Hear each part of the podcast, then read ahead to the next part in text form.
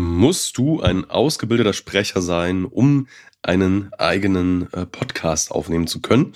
Das ist einmal die Frage der heutigen Episode und äh, ja, das wird eine bisschen kürzere Episode. Ich weiß nicht, ob du es hören kannst. Ich bin noch ein bisschen äh, heiser, ein bisschen erkältet. Deswegen, äh, ich möchte meine Stimme nicht überstrapazieren. Ähm, aber das passt so ein bisschen äh, auch zu der heutigen Frage, ähm, weil äh, mir das oft schon ähm, aufgefallen ist, beziehungsweise Leute mich gefragt haben, Stefan, wie ist das denn, wenn ich einen Podcast machen will? Muss ich dafür ausgebildeter Sprecher sein? Muss ich meine Stimme trainieren? Wie ist das denn?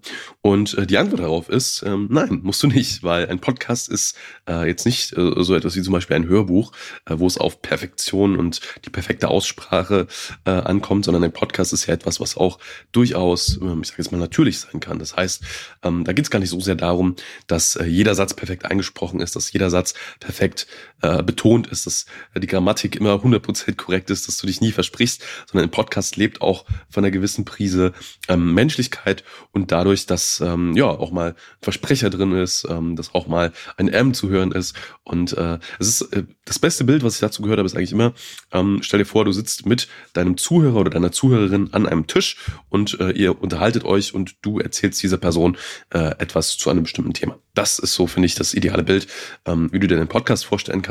Und da merkst du selber, okay, ähm, wenn du dich jetzt mit jemand anderen an, an einen Tisch setzt und über ein Thema sprichst, brauchst du auch keine Sprecherausbildung für. Bedeutet ähm, für dich, wenn du überlegst, einen Podcast zu starten und ich weiß, okay, kriege ich das denn hin vom Skillset her, vom, vom Sprechen her, aus meiner Erfahrung, und wir haben jetzt wirklich schon sehr, sehr viele Kundenprojekte äh, in dem Bereich äh, betreut. Bisher haben es wirklich alle unserer Kunden äh, sehr, sehr gut hinbekommen, ihren Podcast aufzunehmen. Und die Erfahrung ist, auch wenn es am Anfang vielleicht mal ein bisschen hakelig äh, ist ne, und äh, es da vielleicht ein paar Herausforderungen gibt, was ähm, das Aufnehmen angeht ähm, und man sich doch mal verspricht und nicht zufrieden ist, so aus der Erfahrung raus und das kann ich selbst auch bestätigen, ähm, umso mehr Übung du hast und umso ähm, öfter du das Ganze machst, desto besser wirst du auch darin. Und ähm, dazu noch ein sehr gutes Zitat, was ich gehört habe, ähm, was das Ganze auch nochmal bekräftigt ist. Äh, es ist besser, ähm, es ist besser, unperfekt zu starten, als perfekt zu zögern. So, das heißt, wenn du mit den ersten Aufnahmen, die du machst, noch nicht hundertprozentig zufrieden bist, ist das eigentlich ein gutes Zeichen, weil sonst heißt es äh, potenziell, dass du zu lange gewartet hast.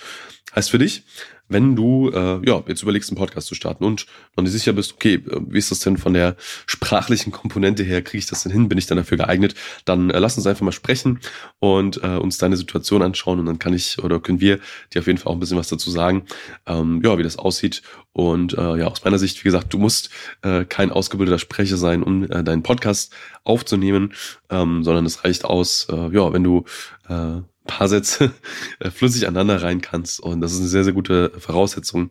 Und äh, da nochmal zusammengefasst, äh, bleib bei diesem Bild. Stell dir vor, du sitzt mit einer Person an einem Tisch und äh, redest über ein Thema. Und wenn du das hinkriegst, dann äh, kriegst du es auch sehr, sehr gut hin, einen Podcast aufzunehmen. Und der Rest ist Übung. Genau, so viel äh, von mir. War diesmal ein bisschen kürzere Episode, aber äh, ich freue mich, dass du ähm, dran geblieben bist wie immer. Und äh, ja, dann freue ich mich von dir zu hören kontaktiere uns gerne über unsere Website www.steffanschimming.com und wir freuen uns sehr, von dir zu hören.